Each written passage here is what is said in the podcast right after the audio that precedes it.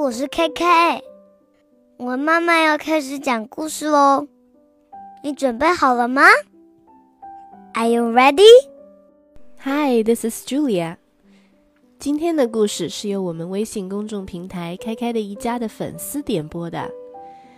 故事的名字叫做《Mr. Brown's Fantastic Hat》，宗先生的神奇帽子。By Ayano Imai. Mr. Brown lived alone. 宗先生自己一个人住。People were frightened of him and stayed away. 大家都很怕他，总是离他远远的。Mr. Brown had no friends and he didn't want any. 宗先生没有任何朋友，他也不想要朋友。He had a smart hat he would wear when he went out for long walks. 曾先生有一顶十分漂亮的帽子，每当他出门散步，都会戴着这顶帽子。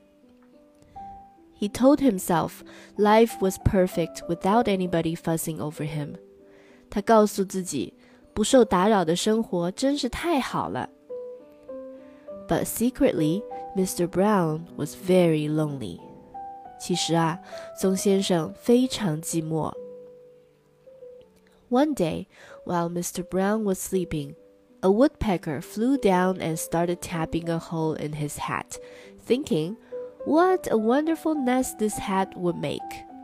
有一天，曾先生正在睡觉，一只啄木鸟突然飞过来，开始在他的帽子上啄洞。When Mr. Brown woke up and saw what had happened, he was shocked. 曾先生醒来，发现啄木鸟做的好事，吓了一大跳。He didn't like anybody coming near him。他不喜欢别人靠近他。But that was only the start。不过这件事儿只是个开始。The woodpecker soon told all his friends about the wonderful new home and invited them all to join him。很快的，啄木鸟把消息传出去。他告诉朋友自己找到理想的新家，还邀请他们一起搬来住。Then the woodpecker pecked more holes in the hat。于是啄木鸟在帽子上啄了更多的洞。No, stop it at once! shouted Mr. Brown. 不，快停止！曾先生大叫。But Mr. Brown couldn't stop the birds from coming. 可是宗先生阻止不了他们。Then, to his amazement, something magical happened. As more and more birds arrived, the hat grew taller and taller. 神奇的是，随着越来越多的鸟住进来，帽子也变越高。他惊讶极了。At first, Mr. Brown had no idea what to do. 刚开始，宗先生不知道怎么办才好。But slowly he started to enjoy the birds singing as well as their company. 但慢慢的，他逐渐喜欢鸟叫声，喜欢有他们作伴。His life certainly was not dull any longer.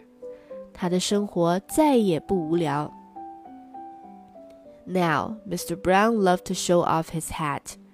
现在，宗先生很得意地展示自己的帽子给别人看。Everywhere he went, it was full of the music of singing birds. 不管他走到哪里，都有鸟叫声跟着。Other people thought this was a wonderful idea, and they started to copy Mr. Brown. 其他人觉得这个点子真不错，于是开始模仿宗先生。Soon everyone began to wear very tall hats.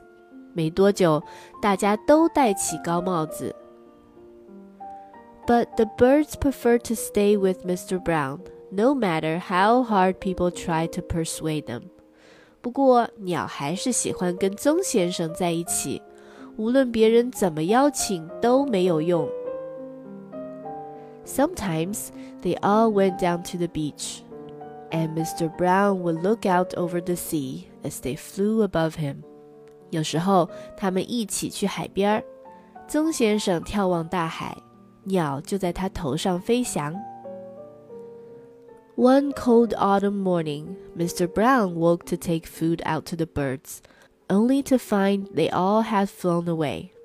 在一个寒冷的秋天早晨，曾先生醒来，拿着食物去喂鸟， 却发现它们都飞走了。He felt very sad. 他觉得好难过。Why would they leave him? 鸟为什么要离开他呢？Would he ever see his friends again?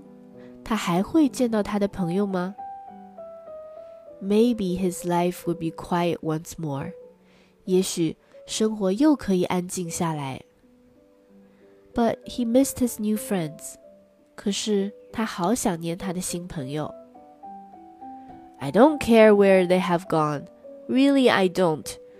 Mr. Brown said to himself as he prepared some food for them, just in case. 我不在乎他们离开我，真的不在乎。曾先生自言自语。不过他仍然为鸟准备食物，以防万一。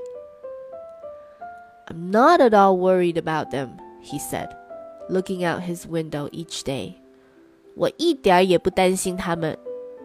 虽然这么说，他还是每天都往窗外望一望。But even Mr. Brown couldn't convince himself that was true. 他知道自己并没有说出真心话。The days became shorter and colder. 白天越来越短， 天气也越来越冷。It was time to hibernate for the winter. 也是该冬眠的时候啦。but Mr. Brown tried hard to remain awake. 但宗先生努力地保持清醒。Who would look after the birds if they returned？他想，如果鸟回来了，谁来照顾它们呢？Eventually, his eyelids closed and he fell into a deep, deep sleep. 终于，他的眼皮撑不住了，沉沉的入睡了。Snow fell gently and everything was quiet. But if you listened very carefully, you could hear Mr. Brown snoring.